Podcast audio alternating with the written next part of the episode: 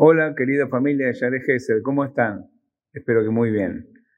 Escuchamos mucho hablar en esta generación de la palabra herramientas, sin ser tu casa ni mi vida un taller mecánico, pero se habla de las herramientas. Vamos a aprovechar ese concepto.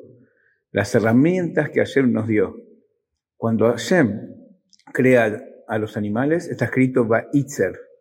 Y cuando crea al ser humano, casi, casi igual pone la palabra Ba'itzer. Pero hay una diferencia. Ba'itzer con dos yod. Le agrega dos yod. Rashi explica porque tenemos dos instintos, el instinto bueno y el cerato, y el instinto malo y el cerará. Famosísima la Mishnah, que si te pregunto seguro contestás, Eisu Gibor, ¿Quién es fuerte? El que conquista el instinto, no dice, dice su instinto. A uno le cuesta respetar las leyes de Kashrut, a otro Kashrut no, le cuesta acá, a otro no le cuesta ni Kashrut ni acá, pero no la tefila. Cada uno tiene su Yetzer, su desafío. Tenemos ventajas, tenemos debilidades, tenemos fortalezas. Yo te garantizo que si uno conoce bien sus debilidades y las trabaja como traen los libros de Musar, especialmente el libro de Rab Dessler, Mistam Eliahu, que uno tiene obligación de conocerse a sí mismo y desarrollar al máximo esa capacidad maravillosa que alguien te dio. Así trae la Gemara, que en Así como las caras de los seres humanos no son iguales, así también sus pensamientos, sus respuestas, sus reacciones, sus ideas, sus estrategias son todas diferentes. No hay en este instante nadie igual que vos. No hubo nadie igual que vos y no va a haber nadie igual que vos. Tenja el que tu teja, pedimos. Danos nuestra parte en la Torah. Cada uno tiene una parte. Hay obligación de conocer a sí mismo para saber cuál es la herramienta que yo tengo para poder enfrentar mis desafíos de la vida y transformar esa piedra que está delante de obstáculo a escalón. Y vas a estar mucho más alto. Uh, me tropecé y porque no sabías que podías subir arriba, subí y vas a ver que vas a ver más. Hay que conocer, así, muchas guerras se ganan así, conociendo la, el, enemigo, las estrategias. ¿Cómo trabaja el Yetzer Hará?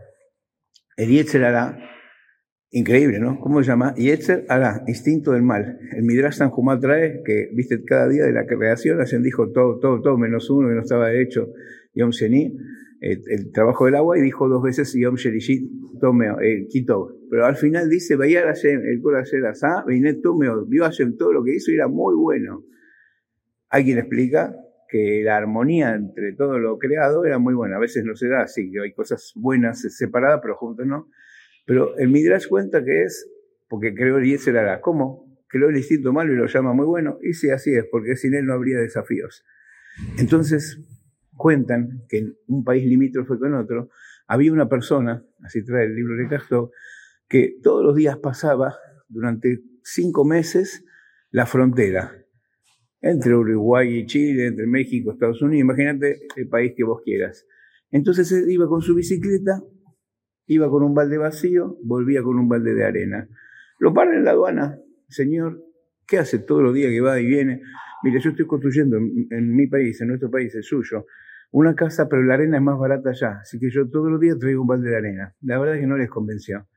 Mandaron a llamar a las personas de verificación de productos, el detector, detector de metales, detector de piedras preciosas, tamizaron la la arena, perdón, y no había nada. Y así todos los días, va bien, a veces ya ni lo paraban, entonces ya se de la bicicleta, ese de la bolsa de arena, y pasaba a veces para sembrar el pánico, bueno, a ver, tamizamos la harina, a ver, pase por allá, cambiaba de persona.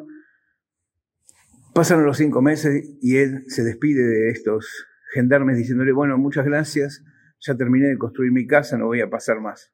Se acerca uno de ellos y le dice, como se dice acá, che, flaco, vení, vení, vamos a, te quiero hacer una pregunta, muchacho, porque no, mira, todos nosotros decimos que vos estás haciendo algo, pero nadie puede mostrar lo contrario, algo indebido. Pero te prometemos que si nos decís, no vamos a hacer nada, porque no creo que hagas todo esto por un balde de arena. Pero te garantiza que no nada así. Dice, ¿qué es lo que trafica? Porque te revisamos las piedras preciosas, la ropa es la misma. Dice, bueno, ya que dijeron que no van a hacer nada, delante de este testigo, bueno, yo ahora que ya pasó, ya les digo, yo trafico bicicletas, me voy con bicicletas viejas y oxidadas de este lugar, Traigo bicicletas nuevas que las vendo, porque la gente necesita para movilizarse, y me quedo con la diferencia. Ah, la arena era para distraer a la gente. Ahí está el mayal. Está el nimshal. Mayal es el ejemplo, nimshal es la moraleja. Muchas veces nos dejamos seducir por aquel balde de arena o la, supuesta piedra preciosa que tiene igual historias que creemos y lo urgente le quita tiempo a lo importante. Vivimos, como decimos muchas veces, tapando agujeros, pintando la pared húmeda, pero no arreglando el caño roto.